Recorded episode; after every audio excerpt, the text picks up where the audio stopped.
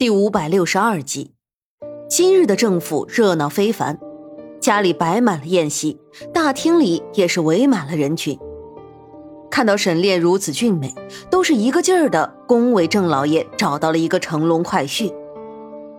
婚礼十分盛大，甚至有点可怕。沈炼心里十分的别扭，这种场面总透着一丝不安。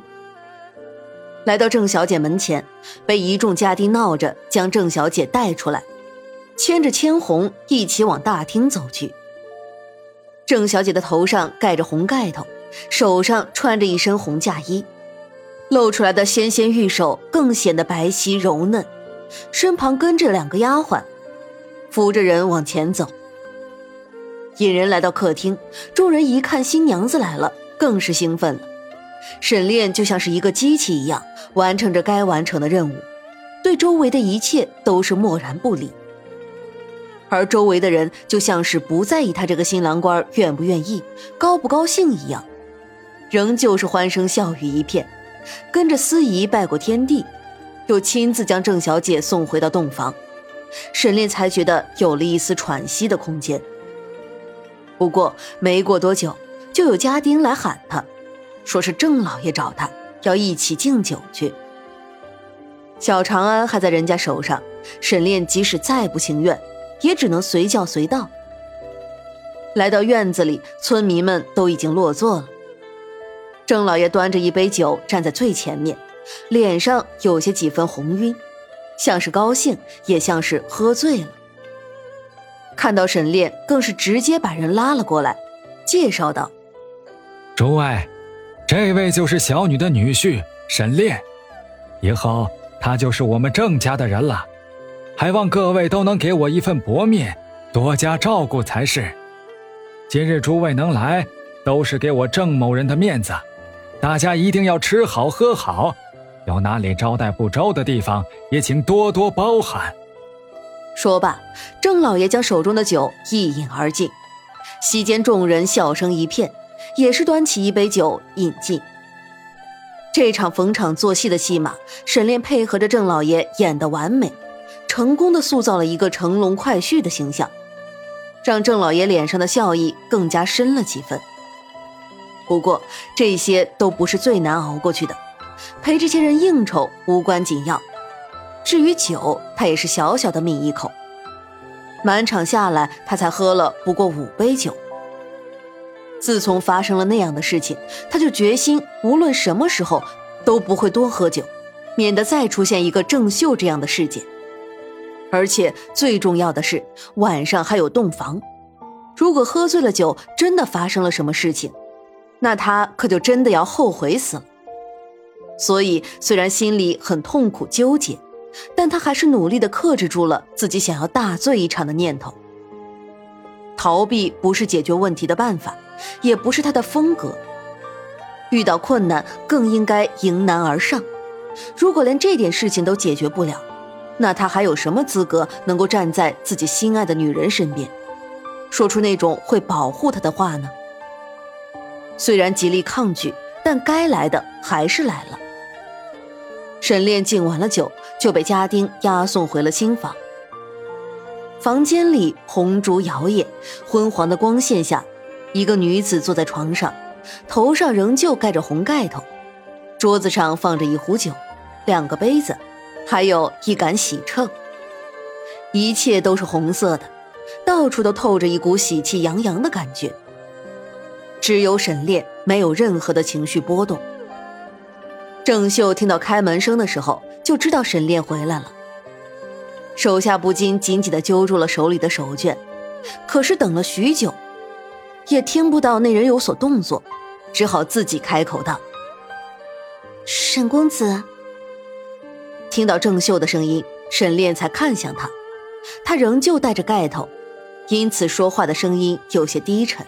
“嗯。”停顿了许久，沈炼才开口说道：“郑小姐，抱歉，这场婚事是我沈某对你不起，但我真的不能娶你。”嫁娶是大事，我不想毁了你一辈子的幸福，而且盖头应该要让那个一心一意对你好的人来为你揭开。但那个人不是我。”沈炼说道。听到沈炼的这话，郑秀不禁勾起了一抹苦笑。其实这一切他都是猜到了的，不是吗？他喜欢沈炼，不仅是因为他的长相，更重要的是他的一腔真心。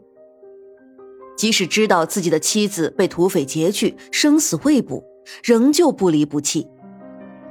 当初之所以会倾心于他，不正是因为这一点吗？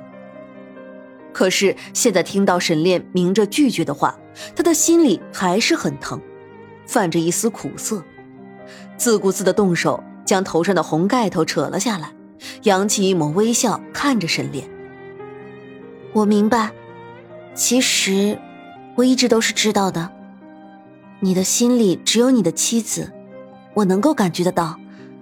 这几天你一直都是心不在焉的状态，特别是今天，就像是一具行尸走肉一样，僵硬的做着一切动作。虽然我没有见过你的妻子，但我想，她一定是一个极好的女人吧，能够得到你的真心，让你如此用心的对待她。她很幸福，但这并不代表着我不可以去追寻我的幸福。